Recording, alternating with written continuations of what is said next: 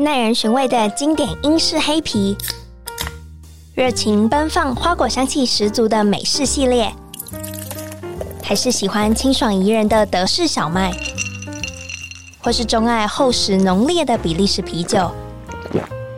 欢迎收听深饮啤酒，陪你探索来自世界的精酿啤酒，让我们一起从微醺中学习吧！Cheers！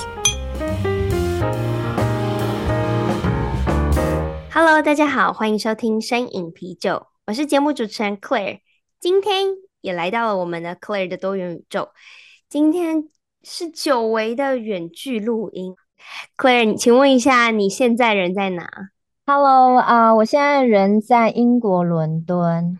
那当初会在伦敦的一个原因是我二零一五的时候来英国伦敦念 SOAS University of London。的 teaching Chinese as a foreign language，所以我在这边念书，后来决定留下来发展我的教学事业，然后现在就变成一个 business，对，所以简单来讲是这样子。那 Claire，我想问一下，你在伦敦几年的时间啦？如果是从我中间有短暂回台湾一阵子，所以大概是七八年的时间了，嗯。所以你那个时候就是读完这个学程之后，你就决定要在就深耕华语教学吗？还是你本来去之前你就知道哦，我希望未来我可以在呃英国就是落地生根，就是可以去留下来。你那时候还是你是读完的时候才觉得哦，不行，我想要留下来这样？其实是二零一零零年的时候先去加拿大温哥华，然后那时候就呃也是做华语教学相关的工作。然后回台湾之后，我有短暂大概一年半，成立一个教学工作室，华语教学的教学工作室。但是那时候一趟欧洲旅行改变了一切，让我觉得还是很想呃国外生活，所以就决定说好。还有我想要再让我的教学部分跟 level up，所以我就决定再来英国念书。但是中间还是有一些挣扎啦，因为英国就是。那时候是一比五十的时候，非常贵，非常贵，所以也挣扎了一下，想说那到底要不要留下来？然后，但是最后最后，现在回头看，我会觉得是上天的美意，是我我我觉得我自己还蛮适合留在这里的。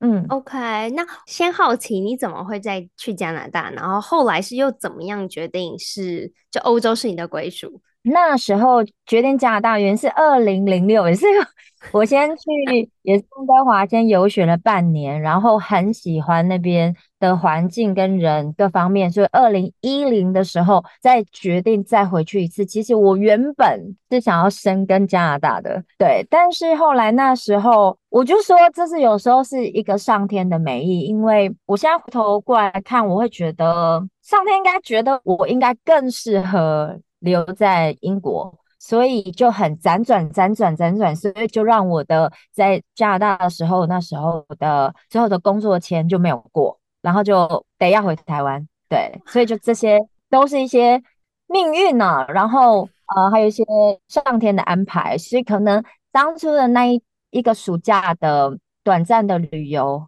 来拜访我的德国学生，但是我要先来伦敦旅游，然后再跑去柏林。跟他在柏林旅游，然后就一直心里面还是想着伦敦，所以就决定说好，那我想再冲一波这样子。哇，因为我们 Claire 多云州这个系列，其实第一位 Claire 就已经，嗯、呃，现在就是我在跟你访谈的时候，他其实已经播出，他也是从事华语教学，可他的就是策略或是想法，就是我想要借着这个职业可以旅游世界各地。然后你反而是留在一个地区，然后就这样子待下来了。你那时候没有想说，哎，我既然有一个像是类似 freelancer，可以一直透过线上教学，还是你的教呃华语教学不算是线上，而是实体的教学？呃，也是有实体教学，也有线上。那我自己的感觉是，不论我在加拿大还是在伦敦，我都可以到处旅游啊，尤其在、啊。在伦敦的话，就是在欧洲的话，就可以很容易去旅游。所以应该是说，那个想法上面是我要有一个在欧洲有归属感的地方，但是我想要去各处的欧洲其他的国家旅游，也都还是可以的。而且就是我如果把伦敦当 base，我就是赚的是英镑，然后 再去旅游很好花。对，所以我的想法是这样子。嗯，我觉得你非常聪明，真的对嘛？赚的英镑对，然后相对于换汇。之后就是比较变得很好用，诶、啊，那我可以这么形容你，所以你其实也是一个很勇于冒险，就是尝试或甚至愿意跳脱舒适圈的 Claire 吗？还是你其实会怎么形容你自己是一个怎么样的 Claire？哦，其实我觉得我的个性是还蛮有冲突感的一个人，可能要真的很认识我的人才会真的了解。我不晓得你有没有看过六人行，就是 Friends。然后我们大家有时候是不是大家会去讨论说，你觉得你是六人行里面是哪一个 characters？然后我自己测出来，其实我是 Monica。Monica 就是非常的稍微比较 aggressive，然后比较爱跟人家竞争啊，爱冒险啊的那种个性。可是我可能我形容我自己是我外表看起来很 Monica，但是我里面很 Rachel，就是 Rachel 是一个比较感性的人。所以我的个性其实很有冲突，就是我又感性，但是又很理性。因为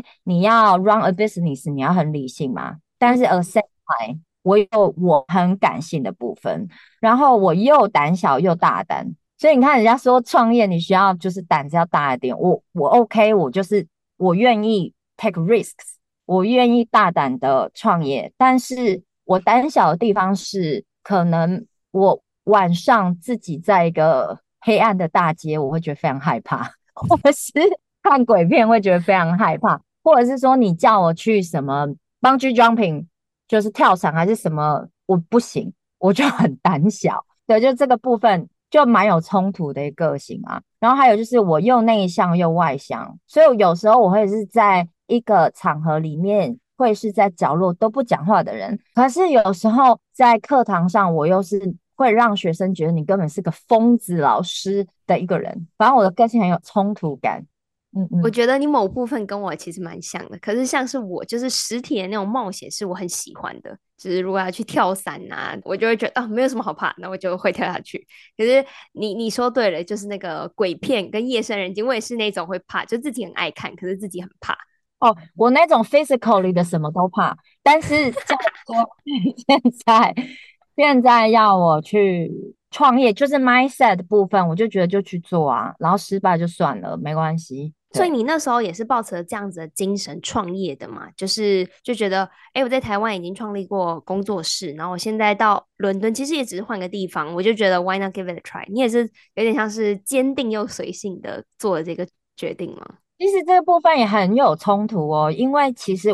大家觉得说，哎，你好像很勇敢，就这样创业了这样子。呃，可是其实我想很久，就是我其实替很多的中文学校、语言学校工作，然后我至少前后替了大概。七八个学校不同的，有的是中文学校，有的是教成人，有的教小孩，有的是那个语言中心，是什么语言都有，就什么样都有的语言中心。然后我就会去看他们到底怎么样经营一个事业，然后他们怎么样做 marketing，他们怎么样各个方方方面面的怎么样做教学，然后我就去吸收那些哦，我觉得这边他们这个部分做得很好，他们这边做得不好，然后我就会。到后面觉得说，嗯，我想要有一个我自己版本很完美的学校，就等于说我对于语言教育部分有一个升华的感觉，所以我就开始就 build up my own business，那个就完全是我我自己觉得的风格。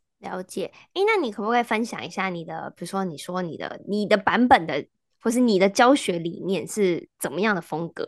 其实我那时候来英国念是 teaching Chinese as a foreign language，但是那时候那个我们在学习的时候很强调就是沟通式教学法，它一整年的课程都是在讲沟通式教学法，所以呃我非常认同这个教学法，就是说你要主要是要让学生去发挥、去练习、去讲，然后老师讲越少越好，等于说是老师是一个引导的角色，然后。用很多的活动让学生可以深入其境在语言学习当中，所以这部分我就放到我的 business 里面。然后我也观察到很多语言中心还是很传统的方式在教学，所以这是我想改变的一个点。然后还有就是说，我就是真的很非常融入文化，就是让学生是真的可以学习到文化活动。但是我不是因为我的 Lingo Class 是亚洲语言学校，我们有日文、韩文、中文跟广东话嘛，所以呃，我们的课程是，例如他们在初阶课程的三个 level，每个 level 就实地要做一个文化活动，就是要写书法啊，然后或者是什么画扇子啊，然后穿和服啊，就是真的实实地地去做的。所以这个部分就是也是我就有区别开跟其他的呃语言中心，可能其实其实有些语言中心还是有做文化活动嘛。对，但是就我把它变成是一个课程的一部分，所以每个人都可以体验到所有这些活动。呃，另外我就是把很多小细节把它放进去我的 business，例如说老师必须要每堂课都放 name cards 在教室里面，然后可以让同学们都可以永远的邻居都不同人，所以他们才可以永远跟不同的人练习到。说话，然后还有规则，就是说我希望每一个老师他上课，他的那个班级至少同学一定要站起来两至三次做活动，因为普遍的课程你会发现，可能两个小时课你就是全部都坐在椅子上面同一个位置，然后永远都是同一个邻居。我就是想要改变这个，对啊。真的，因为我那时候也有在德国上就是语言学校，然后也是我就是固定，比如说要练习对话，都只会跟隔壁的人，然后隔壁的人因为也是完全没有基础，然后他是菲律宾人，然后就是我们他会呃带有一点点，就是因为有一点口音，然后我就会觉得我们两个就一直有点鸡同鸭讲，就是我们都也不太确定我们的对话是不是正确，反正我好像每一次练习的对象都是他，然后那时候我会觉得啊，真希望我们可以一直。交换，可是因为这个教室就是很方正的，就好像是你隔天上课，你好像得坐在自己的位置一样，所以我也很感同身受。如果有那种可以，就是老师刻意的安排，让你跟每一个同学都有机会讲到话，我就觉得对对于就是学习语言应该很有帮助。对啊，所以我才会说每一堂课都坐在不同的地方。可是这种东西是要老师去操作的，然后还有加上说老师做活动的时候，我给一个 test。就说好，那现在我希望你们去收集全班，你要去问全班每一个人说，哦，你是哪国人呐、啊？然后你的家乡在哪里？什么？然后他们就要把它写起来，然后所以他们就得要跟每一个人说话，包含老师。对，所以这个就小小一个动作，站起来一个动作，跟小小换位置的这个动作，其实都非常 meaningful，就是对他们的改变都很大。嗯，那。我试想，你的就是学生们都是英国人吗？还是其实也有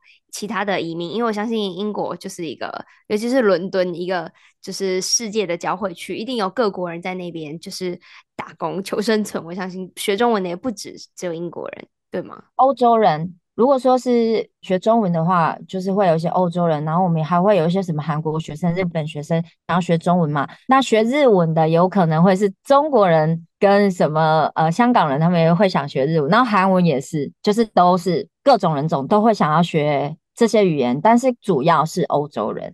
是，然后主要是中文嘛，就是如果说你的整个教室最多人学习的语言是中文吗？其实现阶段可能明年又改变喽，我们就做了一个统计，今年度最受欢迎的是日文，所以现在我们学校有两百五十个学生，有一百个人就是都是学习日文的，然后其他另外就大概九十几个人是学习韩文的，然后学习中文的跟广东话其实反而不少，可是这个有很复杂的市场行销的原因嘛。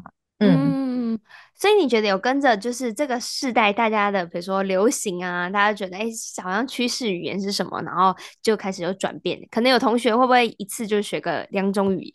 有，我们有同学就是同时学日跟韩，然后同时学日跟韩比较 make sense，是因为他们的语法比较像，日文跟韩文的语法比较像，他们可能会比较容易上手。对，然后会。随着趋势，没错，就是说，我们就有发现，就是韩文很夯，对。但是今年我们就发现到那个变化，怎么开始日文又夯起来？可是我觉得我们归纳出来的原因，并不是日文又回来流行，而是日文是一个它的文化跟它的语言是一个比较日久弥新、比较不退流行的一个语言。可是中文其实也是，然后我们就有发现，呃，我们去年的时候的中文真的没那么好，今年又回来了一点点。对，所以反而韩文就会发现，哎，前几年很流行，然后现在又退了一点点，还是流行的。对，所以这个很有趣的是，很像那种服饰，流行服饰，有有些衣服你就是经典款，你不论卖，大家还是会买。可是有些就是那种快时尚，然后你可能哦穿个一两年就想把它掉。就是我我这样比，我不知道对不对啊？但是就有这种感觉。对，我就发现很有趣诶。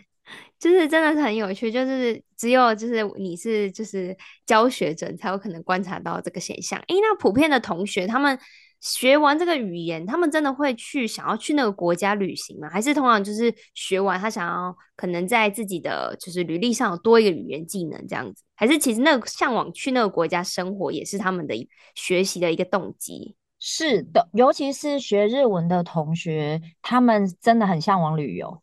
然后学韩文的同学，我有发现他们是想要搬去那里。然后我们真的有同学就是很认真，然后他他的可能说他设定好自己目标，明年就要去韩国当英文老师。然后现在先把韩文先学好，然后去的时候就不会太过痛苦，在那边生活就不会太过痛苦，这样子。通常上课，我觉得都会讲一些有趣的面向，像是不管是这个语言的文化，或是风俗民情。可是实际上，那个国家的，比如说社会生态，其实也会不会跟想象中有落差？你有没有遇过？就是比如说，像是我的理解是，可能日韩在工作上会比较拘谨，比较压力会稍微大一些。他们有想到这一块吗？还是他们没有？就是觉得很棒，那我要去，去了就知道。对，学韩文的同学就很向往。这样子的生态，可是去了之后有一个比较不一样，就是他们终究还是外国人，所以他们大家还是会觉得说，好，你们是外国人，所以我们不要把我们的韩国的职场文化套在你们身上。所以他们其实是有这些就红利，就是好处的。对对对对对对，有还是还是有一个红利跟好处的。他们会觉得啊，反正你是外国人，好，不要不要那么逼你，或者是对之类的。那你呢？你觉得就是，其实你对于伦敦来讲，你也是一个外国人。就是你觉得你有没有得到这些外国人的红利？还是随着就是呃香港移居到伦敦，我相信是突然有一阵蛮多香港人就开始移居英国的。那你有没有感受到？哎，你一开始其实好像蛮受欢迎的，大家觉得哎，你你来自台湾，然后后来就觉得哦，好像优势开始没有那么明显，有吗？有这种落差吗？我会想到，我觉得，因为这还是一个蛮 international 的 city，但你也知道，因为脱欧了，嗯、所以还是偶尔你还是可以感受到你跟他们有一点点不一样，对。但是我把它看的比较 positive 的部分，也比较好笑的部分是，就像说亚洲人，你永远猜不透我们的年纪，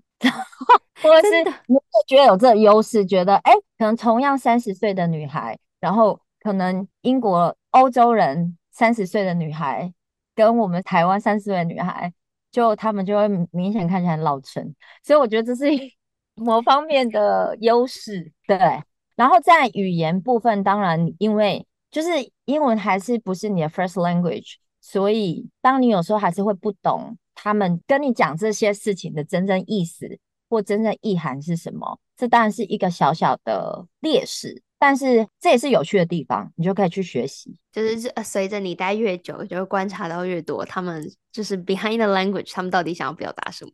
对对对对，会会有一些，你就会知道说，哦，我知道他这个是这个意思。然后可能刚来的，你就会啊，原来是这样，这样。就跟我之前我我不知道我们在节目中提过，就是我有一次下班约一个日本同事说，哎，我们待会去喝一杯，他就说好啊好啊，OK OK，没问题。然后。我们要约的时候，我就说：“哎，你有要来吗？”他就说：“我没有要来。”然后就原来他的 OK OK 是好好好，可是嗯、呃，我我只是很客气的，就是跟你说了好好好，可是你其实他就没有要跟我去。那我那时候就觉得，呃，我真的没有读出空气来。其实英国人也差不多，我有遇过类似的事情，但是那一件事情我真的没读出来。那是我刚来英国第一年还是第二年的时候。然后那时候我是教一个伦敦的 Zone One 市中心，然后教一个小朋友家教，然后教的还不错，然后他的妈妈就还蛮喜欢我的。然后某一天我下完课在他们家嘛，然后下完课就遇到妈妈，妈妈就跟我聊天，妈妈就说：“哦，他自己因为之前有待过中国一段时间，他很想再精进他的中文，然后想。”问一下，说，哎，那 Claire，你还有什么时候有空？就是你还你还在接更多学生吗？什么之类的。然后我一听就开始很积极的在帮他安排，就是说，哦，好，那什么时候我们可以上课？我们可以在那里上课，什么什么，帮他想很多，然后还帮他想程度测验，什么什么，想他一狗票。然后妈妈其实没有很认真，真的想要上课，她当初只是跟我聊天而已，她那个是个话题。他只是不好而已，然后后来你就会开始慢慢的知道说，OK，就不要 too seriously。对，他们只是讲讲，嗯，听起来有一点，我我能明白你，就很想很热情，想要分享很多，然后结果啊，原来你没啊，你只是就是闲聊，我就说哦，好好好。那 Claire，我蛮好奇，你当时候怎么会想要就是取名叫 Lingo Class 的这个品牌名称呢？呃，Lingo Class 这个名称呢？呃，我当初也是想了很多其他的不同的名字，但是其实名字这个东西跟视觉这个东西有异曲同工之妙的地方，就是说你一定要选择一个你一看一听就知道这在干嘛的一个名字，对对，所以大家看。我的我 Lingo Class，你就一定知道这个是你根本不用再多一个字说 Language School，你就知道这是一个 Language School。然后当然有有请教过其他的英国人，然后他们就会觉得这个名字一看就跟感觉就很直观，所以在就是对于你未来在做 marketing 的时候，你不需要再特别的去做解释，他们就秒懂。嗯，对，所以就是。的由来，哦，那这个品牌名蛮蛮赞的。那你一开始就是创立品牌，或者是成立这样子的，就是语言学校，总有最起头的那个阶段。你是怎么样行销给英国人知道的，或是在英国的其他国籍的人？呃，其实最主要的是使用 digital marketing，就是让我们自己的网站是很容易、很轻易的。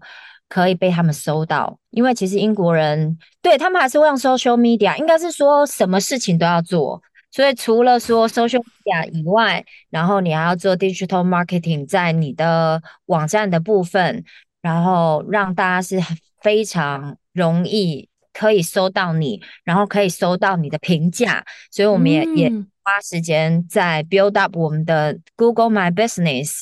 我们家现在的 Lingo Class 的五星好评是大概两百四十几个，两百四十三个五星好评。然后大家可以很，而且都是很 genuine 的，都是真实的学生去留的。然后大家可以很轻易的看到，哎，这个学校是很 trustworthy。然后他们就会去我们的网站，就可以很放心的下单来上课，根本不需要再 walk in 来看我们的教室，什么都不需要。对，oh, 就一非常多事情了。嗯，OK，所以你们基本上把所有的像是价格啊、上课细节跟老师的或者师资，全部都在网站上公开透明，然后他们就直接可以在线上下单。对，然后如果他们有问题写来的时候，我们都是一直给他们连接。哦、oh，那你想要问课程呢？然后你想要看影片，我教室长什么样？请看这影连接，你不需要来现场，人来现场哦。然后任何问题就 FAQ，就是那个 FAQ 上面就会有，就是问与答，就对，就所有的问题都已经解答这样子，就知道我完全都很理解他们问什么，或者说有学生会问说什么哦，我以前三年前学过一段时间的中文，但我觉得那时候我我通过 HSK three，可是我现在已经三年没有接触，我不知道现在自己程度在哪，我到底要报哪个班？没关系，OK，也给你连接线上自己测，那个系统会告诉你你要报哪个班。就是我完全都，他们问什么问题，我们都可以很快的回答他们。对，他这个也是一部分啊，就是说你要做对非常非常非常多件事情，才有办法让学生这样越来越多越来越多。对，嗯。我就想说，哎、欸，如果就是英国也有在流行 Line 的话，那就就可以 Line 商家，然后就可以按数字一，然后就会跳出这些就是解答。因为哦，这是一个很好的建议耶。不过英国这边就是比较还是使用 WhatsApp，WhatsApp WhatsApp 的 WhatsApp 就比较还没有到有这种商家功能，就还需要就是给他丢一个链接或是一个懒人包。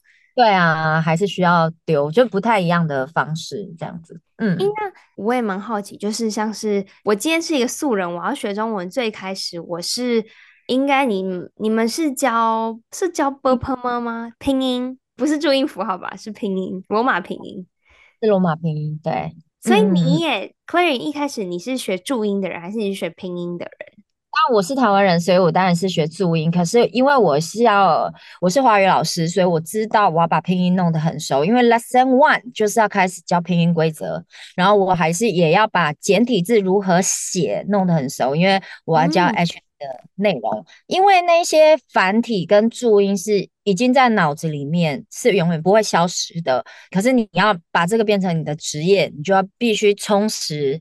OK，那学生如果要。要求简体，要求汉语拼音，这些都是华语老师的基本功。所以大家可能有些人会觉得啊，教中文很简单呐、啊，就是其实是一门学问非常难的。嗯，我也觉得很难，因为一开始你要先，就是你要跨过自己的先第一个门槛，同时间你要再能转换成，就是你运用自如的，就是嗯原本的教学模式要再套用，我就觉得哦，这听起来就很不容易，而且。我觉得学生可能最大的就是，哎、欸，可是那个抖音上面、Snapchat 上面不是这样教，为什么你这样说？哦，对，所以你会遇到很多学生不同样的问题，跟语法上面的，就是有时候是我们不会去想，哎、欸，这个语法为什么这样子？可是你要解释给学生听。那有什么比较经典的例子吗？我相信教那么多，最经典就是了啦，就是说，例如说我学英文。学了十年，跟我学英文学了十年了。第一个句是一个了，第二个句是两个了。为什么？就是 为什么？为什么？对啊，你可以告诉我为什么？英文学了十年是在你过去的某一段时间学了十年，但是 not until now，但是。我学英文学了十年了，是你从现在这个 moment 往前推十年，你有可能还会继续学，可是也许有可能不会。但是再强调是在现在往前推十年。第一个句子是过去，不论是任何一个时段，有十年我在学英文，反正他很疯狂啦。我知道有一些 中文文法会很疯狂这样子，对啊，他们。我现在脑中还想说，哇，随着时代变迁，有超多就是变换题，那到底要怎么样可以应付这些？而且你同时间你也要能一直跟得上，可能最近呃在流行什么，他们可能看到什么，那你就说哦，你要再去 follow。所以其实、哦、对啊，可能有一些词是以前没有的，然后可能就像你刚才讲，读空气这个东西是新的词，那可能有时候就是补充这样子。嗯，他们就会觉得很有趣耶，我可以知道现在最潮的用法之类的。那你从了从嗯，不管是创办就是呃语言学校，到现在经营一个品牌，你其实也经营自媒体。你觉得经营自媒体是，比如说你身为一个外国人在国外创业必须具备的一个能力吗？还是如果能不做，你最好觉得啊，我就是下班了，我最好不要再花时间。还是你其实是很乐在其中？哦，我跟你讲，这个跟年龄 透露，现在透露年龄，我现在目前四十二岁，然后我在就是四十之前，就是三十到四十之间，是一个非常很冲冲冲的人，然后就很努力不懈在弄 social media 啊，各方面的啊，然后过了四十这个门槛之后，我开始觉得自己的那个，不论是在体力方面呢，跟自己那种冲冲冲的那个。部分开始在下降，所以那个时候就要开始帮自己转型，说你不能够再用自己的肉身，然后在那边疯狂的搞影片什么，你应该是叫别人去做，所以会想法上面会有不一样。所以现在说要我再弄一个新的 YouTube channels，我可能就会觉得不行，可能会觉得绝对不是我自己肉身自己录完之后又自己剪还是什么，然后又自己上架什么，不行，就要变成一个团队在帮我做这件事情。想法会改变，然后但是这个动力也会改变，就是会觉得啊，我已经努力了三十到四十的时候也努力了十年，我觉得现在应该是呃享受一下的时候，所以就会花比较多时间是哦，我想要计划我自己的旅行，而且在旅行里面就是不要有工作。然后我想要学习新的东西，这跟我的工作是没有关系的，所以就是一个阶段人生，一个阶段一个阶段不太一样。我正在你说的那个很冲的阶段，就是我觉得每一件我做的事情，好像都要跟就是品牌有关系，好像一定要有一有一点什么学习，就是觉得其实就是我流连旅行的时候，我都觉得我很逼死我自己。但是你要好好珍惜现在这时光，因为你过了四十之后，你会。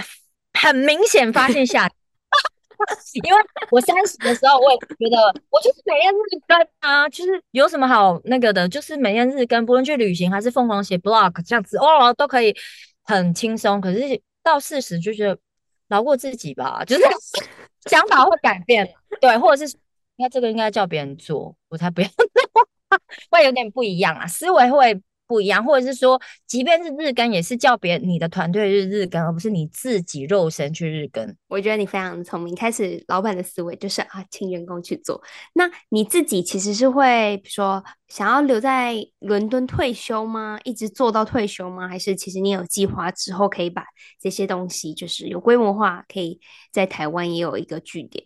其实有哎、欸，就是我自己未来的计划是希望。大家可以来加盟我们家，在别的城市，然后如何在那个城市里面 build up 一个 Lingo class，然后也可以很成功。这样，所以这个是一个部分加盟的部分，跟我自己也有想过直营到别的城市去，就是趁着在四十五岁以前冲一波，就最后一波，可以，可以，可以。很赞，我要把你的那个叫 Lingo Class 的链接放在资讯栏下方。如果大家有任何就想要在各国加盟，就是华语事业，不管是日韩或是粤语、中日、中中日韩都可以，就是都可以联络 Claire。诶，那 Claire，刚刚你听到你这么说，那节目其实也到尾声，我想要请你最后分享一句你的座右铭，就或是你觉得最近很觉得很有感的话。我要分享的这一句叫做。热情与运气成正比，嗯，就是有些人会觉得说，哎，好像你运气蛮好的啊，或者说怎么样。可是其实如果没有你做这件事情的热情，你没办法成就那一份运气。所以热情与运气成正比。如果你没有热情，你是一个非常悲观的人，你是一个觉得自己没有办法往前冲的人，你就不会有那个运气。走到你想要走的路，嗯，好，我会继续燃烧我自己的热情的，收到了。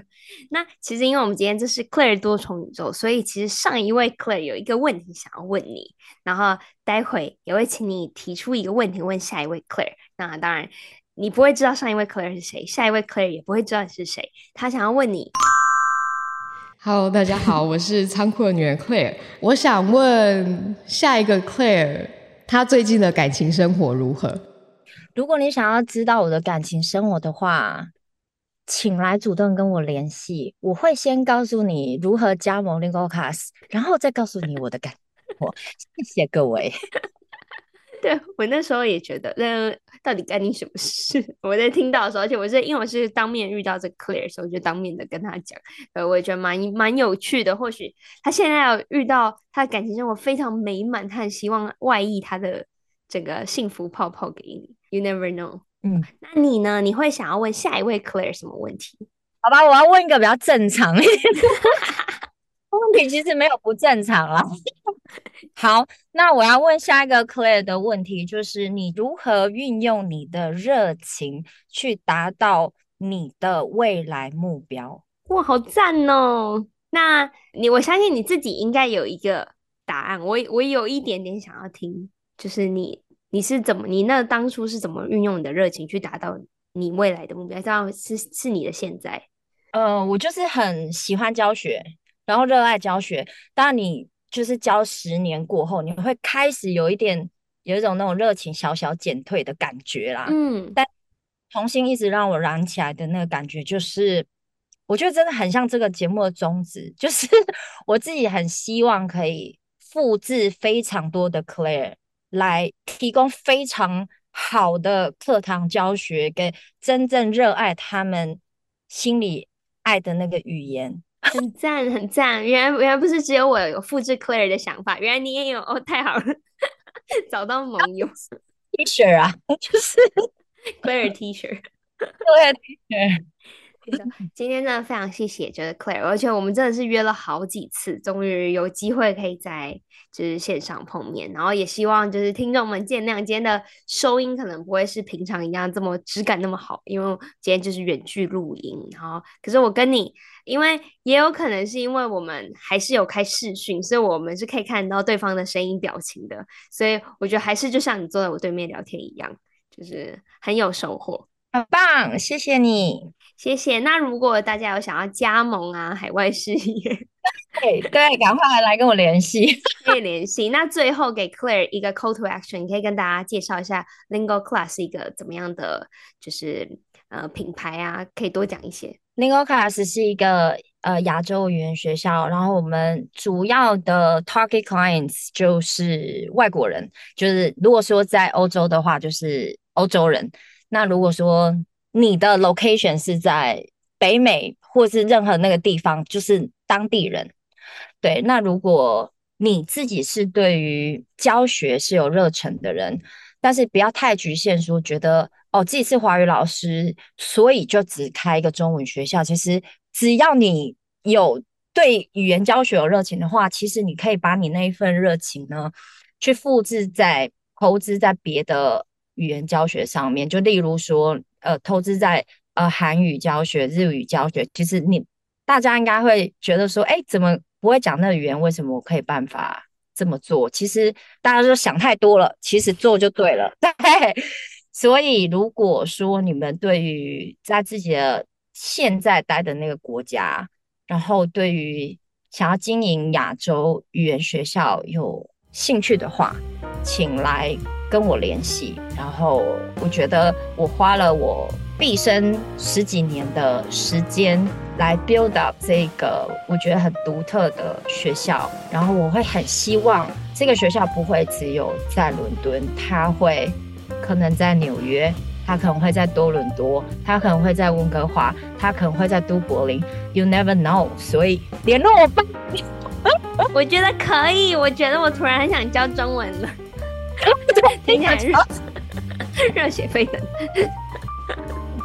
呃，今天真的是非常谢谢 Claire，然后谢谢给你，你就是让我就是我自己也开始反思，哎，我自己的热情到底在哪里？我自己回家也会好好想一题，你这一题你出给下一位 Claire 的问题。